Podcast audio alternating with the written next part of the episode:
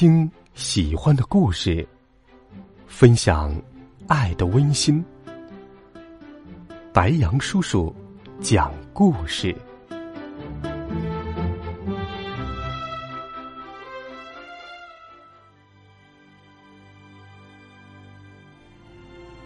小朋友们、同学们，晚上好！又到了白杨叔叔给你讲故事的时间了。今天是周五。白杨叔叔会继续带你走进历史，一起来分享写给儿童的中国历史第三部《老师中的老师》。他没有做大官，没有留下钱财，却留下许多发人深省的话语。一个国家要在历史上留下很大的名声。总不外是拥有强大的武力，征服了许多领土。他的国君、诸侯、将军们如何英明、勇敢，等等等等。不过，我现在要告诉你的一个国家，名叫鲁国，他一点也不强大，他的国君甚至很糟糕。可是，鲁国在历史上却相当有名气。原因是，他在公元前五百五十一年。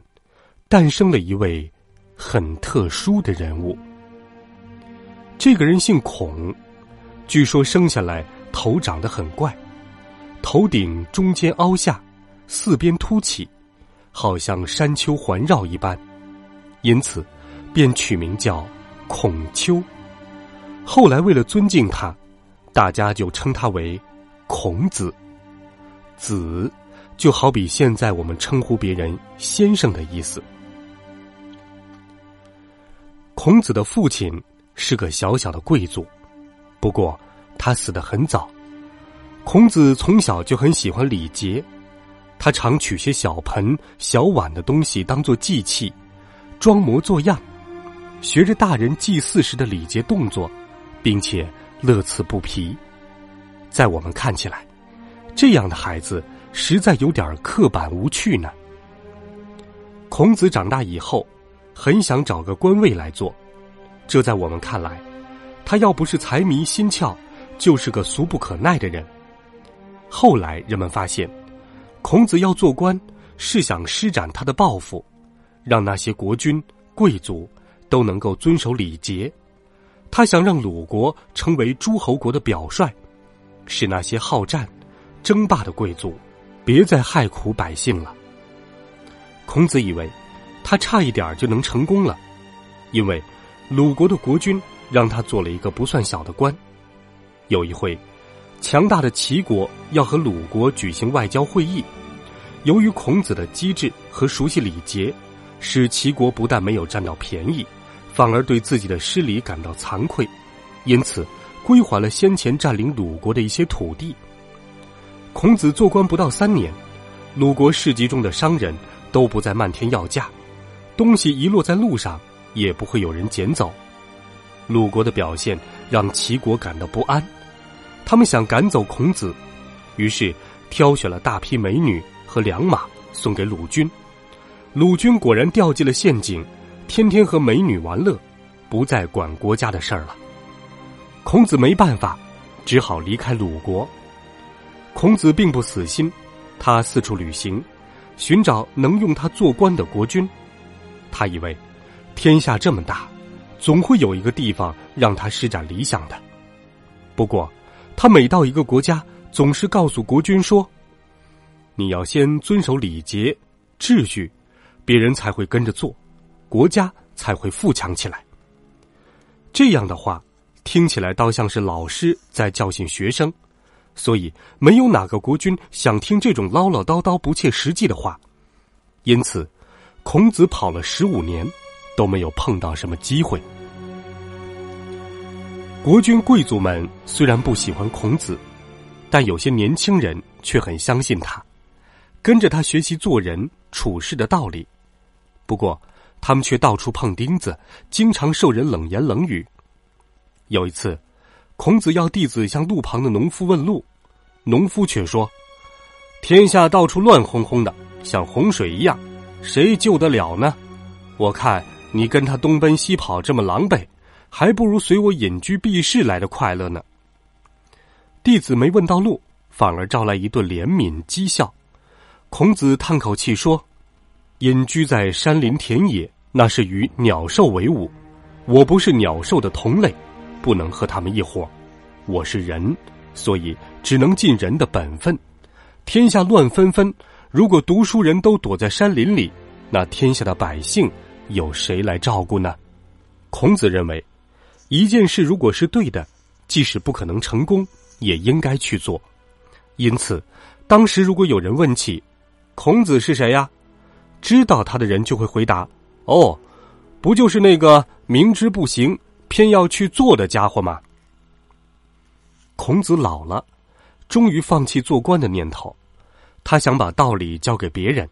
所以收了许多弟子，这在当时可是一件非比寻常的事，因为我们知道，现在的孩子人人都可以上学读书，但在周朝可就没有这么幸运了。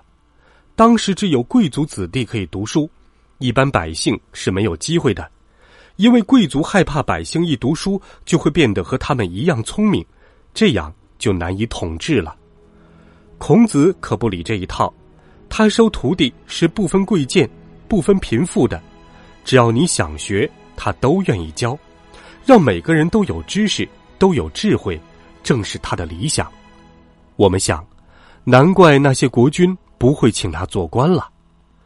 孔子还写了一本书，书名叫做《春秋》，听起来像是一首诗或者美丽的散文，不过，它却是一部根据鲁国历史而写成的书。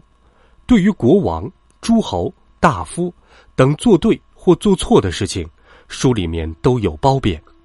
它就好像一面镜子，能照出人的美丑一样，让许多不守礼节规矩、问心有愧的人感到惧怕，生怕自己成为书中的主角。后来，人们便以《春秋》这本书来为东周时期的前半段命名，称那时期为春秋时代。它正是你在前面已经知道的五霸争雄、吴越交战的那个年代。公元前四百七十九年，孔子在七十三岁时去世了。他没有做到大官，没有留下钱财，却留下许多发人深省的话语，像是“己所不欲，勿施于人”，像是忠恕的道理，像是敬鬼神而远之等等。到今天还被人们。当做行为的标准，他的弟子们把他说过的话记录下来，集成了一本书，书名叫《论语》。它可能是世界上最畅销的几本书之一呢，因为两千多年来一直都有千千万万的人在读它。孔子一生有三千多名学生，学生又教学生，于是相信孔子这些道理的人渐渐形成了一股庞大的力量。他们好像一个大家族一样，后来的人就称他们为儒家，而把那位本来想指导国君，后来却教育了天下百姓的孔子，尊称为万世师表，意思就是老师中的老师。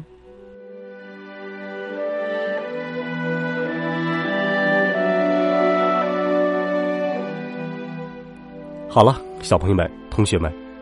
这一集的故事，白杨叔叔就给您讲到这儿了。欢迎你在微信当中搜索“白杨叔叔讲故事”的汉字，点击关注我们的公众微信号。欢迎你给白杨叔叔留言。我们明天见，晚安，好梦。